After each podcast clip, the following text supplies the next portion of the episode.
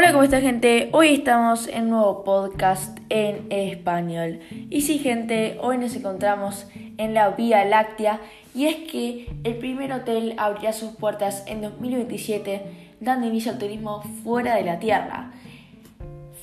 Fahrenheit 451 Space Odyssey Todas estas obras lo diseñaron años antes de que apareciera en el horizonte una nueva manera de viajar. Por primera vez en la historia, Voyager Station está diseñando un proyecto arquitectónico real fuera de nuestro planeta para ofrecer experiencias de turismo espacial a un precio igualmente exorbitante. Así será el primer hotel espacial.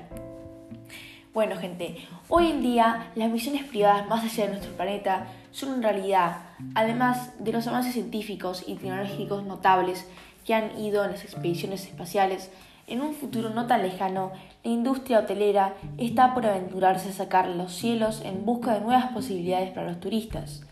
Voyager Station está a cargo del megaproyecto espacial. La empresa intentará sincronizar las tecnologías necesarias para estar en el espacio con las comunidades de la Tierra. Entonces, gente, bueno, a mí me parece un poquito esto un poco la locura, ¿no?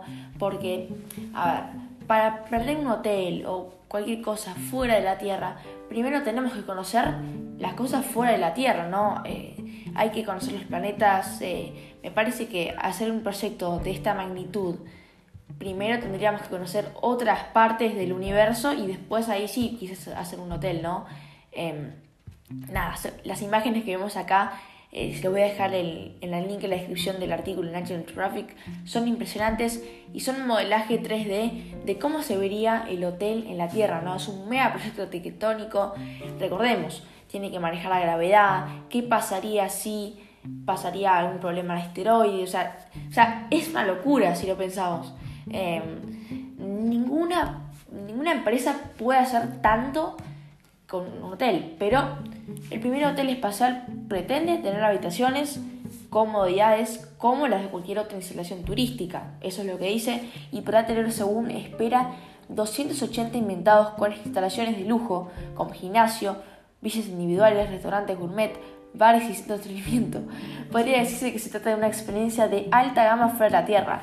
A ver, si esto va a ser para el 2027, la magnitud del precio que va a tener este hotel es una locura. A ver, creo que van a ser, no sé, 5 mil dólares por noche fácil.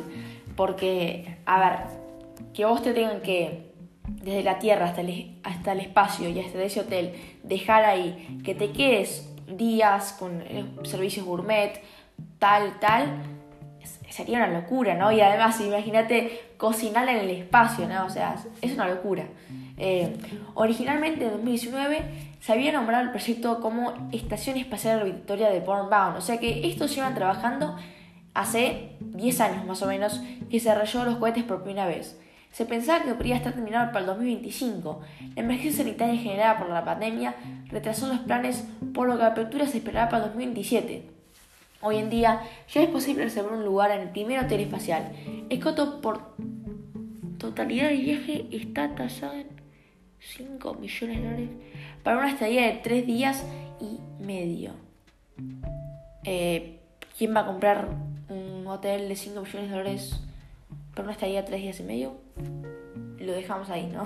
Lo dejamos ahí porque no sé quién, quién pagaría tanto por estar en el espacio y 3 días y medio. A ver, que 3 días y medio se te pasan así. O sea que ya se puede reservar. Eh, y bueno, no siento sincero, para mí no va a estar disponible para el 2027 y si estaría disponible, solo muy pocas personas podrían acceder a un lujo tal como 5,5 millones de dólares por 3 días. O sea, yo sé que es una experiencia buenísima, yo sé que les encanta el espacio, pero 5 millones y medio de dólares y, y nadie va a pasar. Yo estaba hablando de 5 mil dólares por noche. ¿Qué es 5 mil dólares? 5 millones.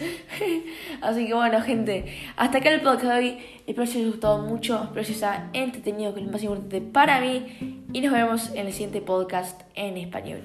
Chao.